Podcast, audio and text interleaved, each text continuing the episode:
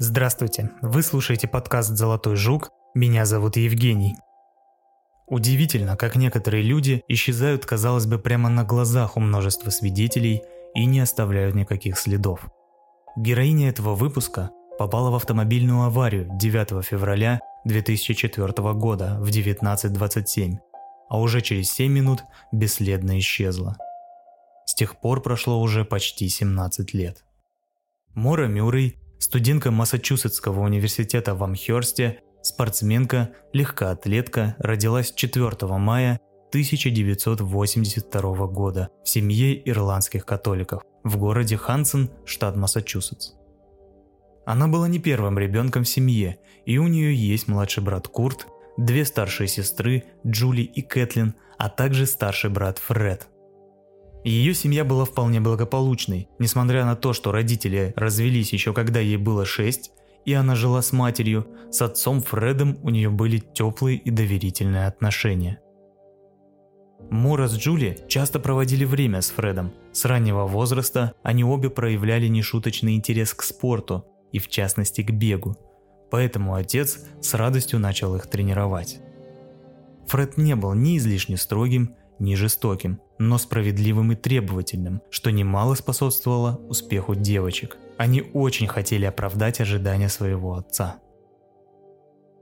После окончания школы сначала Джули, а следом и Мору приняли в престижную военную академию США в Вестпойнт, штат Нью-Йорк, на факультет химической инженерии.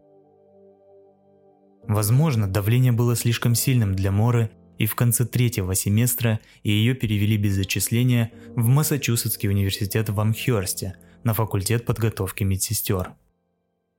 Причиной потери места в академии было маленькое, но тем не менее преступление – кража косметики на 5 долларов из магазинчика, расположенного не где-нибудь, а на самой охраняемой военной базе США – Форт Нокс. Сама девушка не смогла объяснить свой странный поступок – но за хорошую учебу ее не стали выгонять с позором. Пока комиссия разбирала дело Моры, она познакомилась с одним из ее участников, Билли Раушем, и вскоре между ними завязались отношения. Сначала они встречались в академии, а потом на расстоянии, проводя вместе все каникулы. Пара даже собиралась обручиться. Наступил февраль 2004 года. На тот момент девушка работала охранником в картинной галерее и на проходной в кампусе. 5 февраля ее начальница смены была вызвана на место работы девушки в кампус, потому что у Моры произошел нервный срыв. К моменту приезда студентка просто смотрела в одну точку и не реагировала на окружающих. На вопросы о том, что случилось, она лишь молчала и смогла выдавить только «Моя сестра, моя сестра». По несчастному совпадению, в этот же день на кампусе был сбит пешеход. Парень впал в кому. Многие из тех, кто копался в этом деле, сразу решили, что это она сбила студента и поэтому находилась в таком состоянии. Усугублялась эта теория тем, что в те же выходные отец Моры приезжал к ней и они вместе ходили выбирать новую машину, потому что ее восьмилетний Сатурн уже серьезно барахлил и изрядно дымил. Свет на этот эпизод пролила старшая сестра Моры, Кэтлин, аж в 2017 году. Оказывается, не все семьи Мюррей были гордостью родителей. Кэтлин имела серьезную алкогольную зависимость, лечилась в клинике и в тот день ее как раз выписали. Но ее парень почему-то решил сразу отвезти ее в винный магазин, и Кэтлин тут же сорвалась. Это очень расстроило Мору. Начальница проводила девушку домой, и инцидент на этом был исчерпан. Кроме того, при ближайшем рассмотрении этого дела выяснили, что такая авария должна была оставить заметные следы, а значит кто-нибудь на кампусе сразу заметил бы их. 7 февраля 2004 года. Как я уже говорил, Фред приехал к дочери на выходные на своей новой Тойоте, и они с Морой весь день провели в поисках подходящего ей автомобиля. Вечером Фред, Мора и ее подруга поужинали в местном пабе и отвезли отца в мотель, где тот остановился. Затем девушки отправились на вечеринку, и Фред разрешил взять его машину. По известным данным, подруги приехали на место в 10.30 вечера. В 2.30 Мора, по словам подруг, ушла с каким-то парнем, а через час, в 3.30, она по дороге в мотель не справилась с управлением и врезалась в ограждение на Т-образном перекрестке.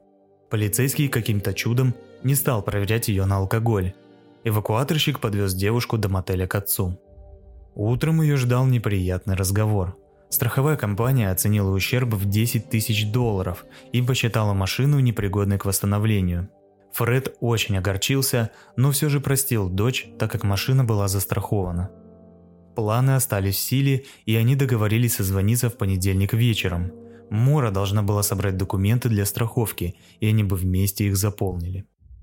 В ночь с 8 на 9 февраля девушка гуглила маршруты до Беркшира и Берлингтона, штат Вермонт. Эти города располагаются в районе одного из любимых мест Джулии Моры – Белых гор. Раньше они часто ходили туда в поход с отцом, и там она могла по-настоящему отдохнуть и расслабиться. Видимо, события последних дней окончательно добили бедную девушку, и ей хотелось покоя и уединения. Также известно, что Мора гуглила отели поблизости, но информации о броне нет. Возможно, она засекречена, так как расследование еще идет. Наступило 9 февраля. С этого момента давайте постараемся представить последовательность событий и восстановить картину произошедшего. Мора проснулась, собрала вещи на неделю, в том числе форму для легкой атлетики, мягкую игрушку и учебники, села в машину и выехала в сторону Белых гор – в 13.00 она написала своему парню сообщение. Получила твои сообщения, но, честно говоря, я не хочу ни с кем сейчас говорить. Но обещаю, я позвоню сегодня. Около 13.13 .13 она позвонила своей университетской подруге и сказала, что хочет вернуть форму для практики. Подруга заверила ее, что это не обязательно, но в какой-то момент пакет с формой все равно оказался на пороге комнаты в общежитии. В 13.24 Мора оставила своим преподавателям письмо о том, что в ее семье произошло несчастье, смерть родственника, и она не будет присутствовать в университете неделю. В 14.18 она оставила Биллу голосовое сообщение, где еще раз обещала перезвонить. Примерно в 15.30 Мора покинула территорию университета. В 15.40 она сняла все свои сбережения 280 долларов, оставив на счету лишь несколько, чтобы счет не закрыли. Далее девушка зашла в магазин по соседству, купила два ликера и бутылку водки. Говорят, что это ингредиенты для ее любимого коктейля. Плюс она захватила с собой коробку красного вина. Затем, около трех с половиной часов, она ехала в сторону своего предполагаемого пункта назначения. Было уже темно. В районе 19.25 девушка не справилась с управлением и въехала в сугроб в Хаверхилле, штат Нью-Гемпшир. Это засвидетельствовало несколько человек. В 19.27 женщина из ближайшего к месту аварии дома вызвала полицию и сообщила об аварии. Где-то в 19.30 к месту аварии подъехал автобус, и водитель Буч Эдвуд поинтересовался, как себя чувствует Мора. Та ответила, что все хорошо и что она уже вызвала эвакуатор. Но Буч жил совсем недалеко от этого места и сразу заподозрил неладное, ведь связи на этом участке дороги не было. Поэтому, как только он добрался домой, в 19.43 вызвал полицию. По официальному отчету, полиция прибыла на место в 19.46. Машина была закрыта, а студентки уже не было поблизости – Куда она пошла, никто не видел. Женщина из дома напротив не заметила, в какую сторону пошла девушка, а водитель автобуса утверждает, что она не проходила мимо его дома. Видимо, он следил за развитием событий на улице, но его дом достаточно далеко от места аварии, поэтому непосредственно девушку он видеть оттуда не мог. Кроме того, он заметил, что пока ехал к дому, мимо него проехало несколько машин, но запомнить марки или цвета он не смог. Вот так за 7 минут, пока все отвлеклись, Мора Мюррей исчезла. На месте аварии полицейские обнаружили закрытую машину. Внутри были некоторые вещи, туалетные принадлежности и бланки, которые они вместе с отцом собирались заполнить. Там же был найден чек из супермаркета, на основании которого и сделали вывод о времени, когда девушка совершила покупки. При этом в машине не обнаружили ее рюкзак, а значит она пропала вместе с ним – Кроме того, нет информации, или она засекречена, о том, найден ли был весь купленный алкоголь. Сначала говорили только о смятой коробке с вином, но вроде бы несколько лет назад сообщали, что нашли все. Кроме того, в машине обнаружили банку от содовой, которая сильно пахла алкоголем. На лобовом стекле с внутренней стороны полицейский обнаружил трещины, как от удара, но свидетели утверждают, что с Морой внешне все было в порядке. Второй полицейский обнаружил в выхлопной трубе тряпку, происхождение которой выяснить не удалось. Полиция отогнала машину. На следующий день, 10 февраля в 12.36, полиция разослала ориентировки на девушку по всем постам. 11 февраля к поискам присоединился отец Моры. Были задействованы поисковые собаки, но они потеряли след на расстоянии 100 метров на восток, в сторону дома водителя автобуса. Что же произошло тем вечером в Хаверхиле? На этот счет существует немало теорий, написаны книги и выпущен документальный фильм. Давайте рассмотрим основные. Первая теория – это самоубийство.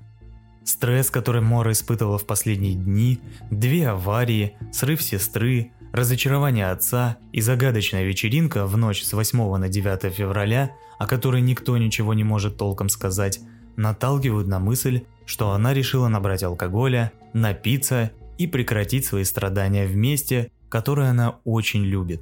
Кроме того, такую версию первым делом выдвинул ее отец. Он рассказал про любимую книгу дочери которую, кстати, полицейские нашли в салоне автомобиля.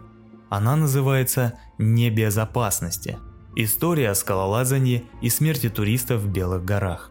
Он даже употребил один из терминов, взятых из этой книги в отношении Моры. Решила сойти с тропы. Скорее всего, Фред и сам не верил в свои слова, но полиция на основе его предположения зацепилась за версию о самоубийстве и в итоге перестала проявлять должную активность по делу, ведь в этом случае тело найдется само и можно просто ждать. По поводу тряпки в бензобаке он тоже успел высказаться. Ее Сатурн сильно дымил, и Фред якобы сам посоветовал ей заткнуть выхлопную трубу, чтобы полицейские не останавливали ее по дороге, если она захочет куда-то поехать. Эта теория не подтвердилась экспериментально, Кроме того, соседка видела какую-то возню возле багажника, так что возможно, что Мора сама заткнула трубу, но зачем – непонятно. Есть два варианта. Либо она хотела надышаться газом, либо таким образом поджечь машину. Но они обе не вяжутся с тем фактом, что это абсолютно неэффективно, а Мора, как мы знаем, поступила на инженера в престижный университет, поэтому сомневаться в ее интеллекте не приходится. В конце концов, и отец признал, что это маловероятно, и скорее всего она просто хотела отдохнуть в самом любимом месте, попала в аварию, а ее похитил и убил какой-то заезжий преступник, который совершенно удачно для него оказался в том месте и в то время. Вторая версия – это побег.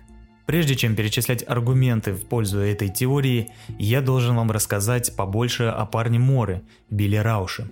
После исчезновения Моры он быстро пропал с радаров, работал в организациях, приближенных к военным силам США, даже стал спикером организации помощи ветеранам и баллотировался в Конгресс. Женился, у него родилось двое детей. Казалось бы, ничего необычного, но прямо как в каком-то детективном фильме начали всплывать грязные подробности его жизни. Совсем недавно, в 2019 году, он был подсудимым по делу о выпуске запретительного ордера – Оказывается, несколько лет, будучи женатым, он встречался с некой женщиной, чье имя не разглашается, и регулярно ее избивал. Жертва любит жесткий секс, но в случае с Биллом игры часто перерастали в натуральное насилие. Однажды он отколол ей зуб, а один из дней Святого Валентина она провела в больнице с травмой головы.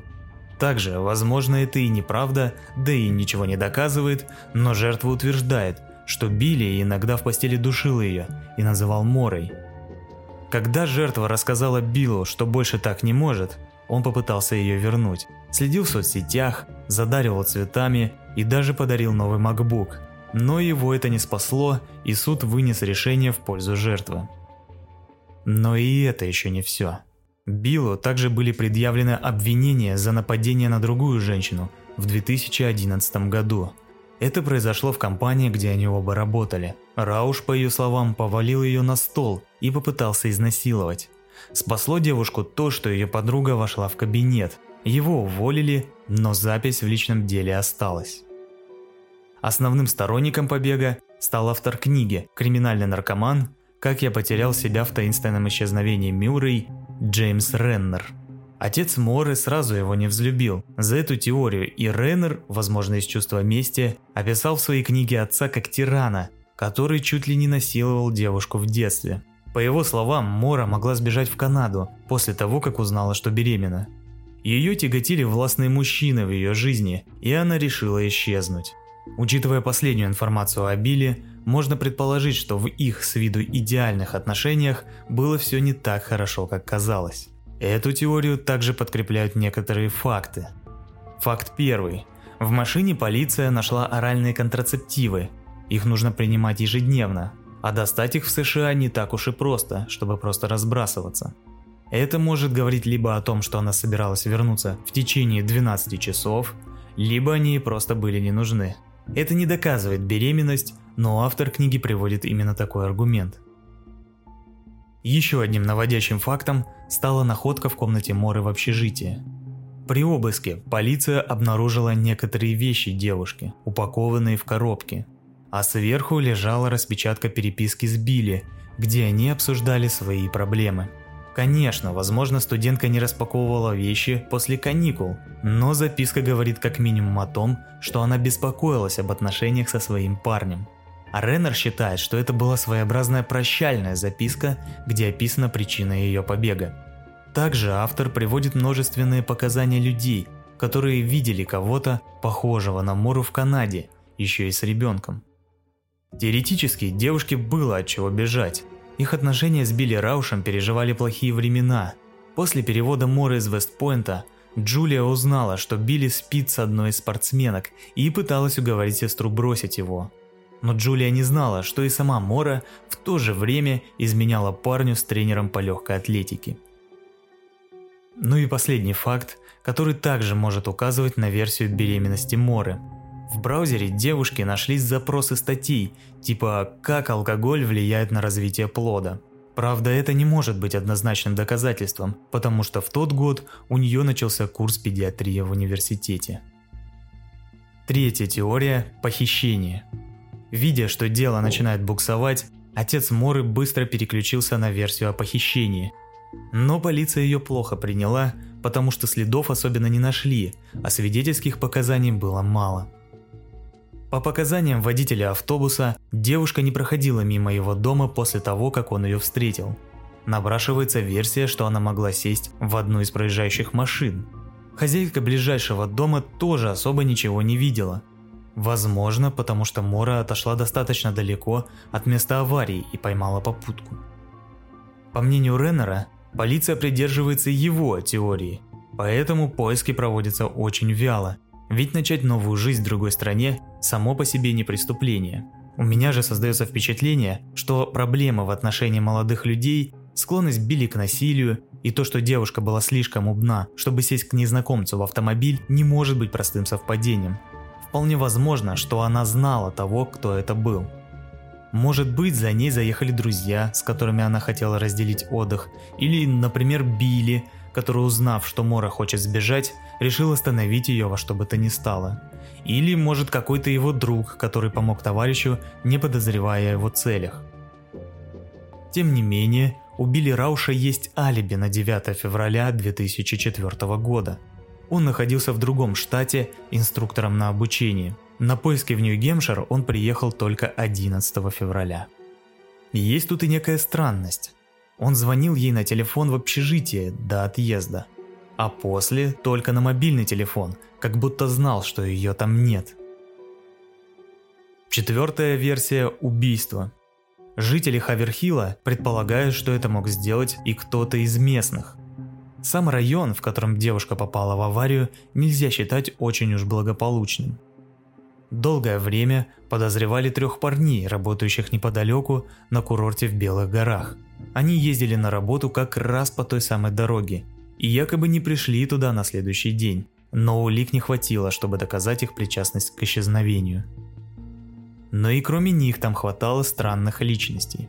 Например, Рик Фарсиер, который, как оказалось, жил прямо напротив водителя автобуса Бутча Этвуда.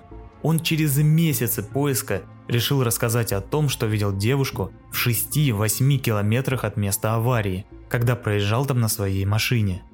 Она шла вдоль дороги, но когда он приблизился, она свернула на грунтовку. На вопросы, почему он раньше об этом не вспомнил, Рик ответил, что его просто не допрашивали.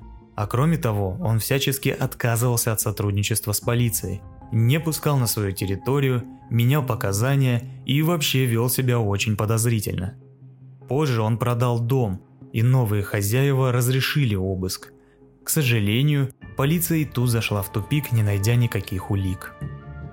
Но куда более жуткой вещью, произошедшей вскоре после пропажи Моры, был окровавленный нож, присланный отцу девочки по почте. Его прислал некий Ларри Молтон, который утверждал, что нашел его в бардачке автомобиля своего брата, Клода.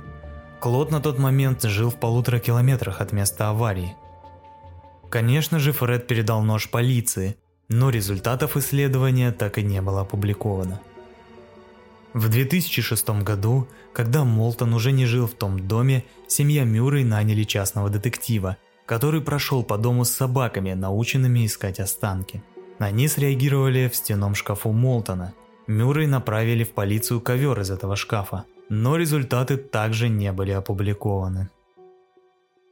В 2016 году детектив еще раз пришел в этот дом, но уже с ведущим подкаста о пропаже Моры, и даже собрал кусочки дерева со следами крови.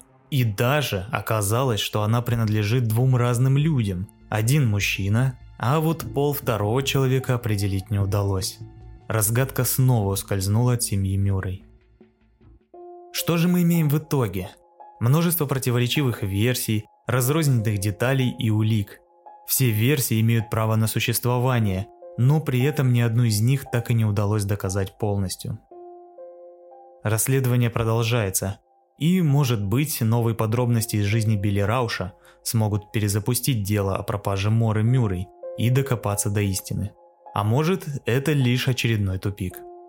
Я перечитал множество статей на эту тему, но так и не добрался до книги Джеймса Реннера – Возможно, вы читали ее и знаете еще что-нибудь, что я мог упустить. Пишите в комментарии свои мысли и информацию, которую можно было бы добавить к этому делу. Спасибо за внимание и до встречи в следующем выпуске.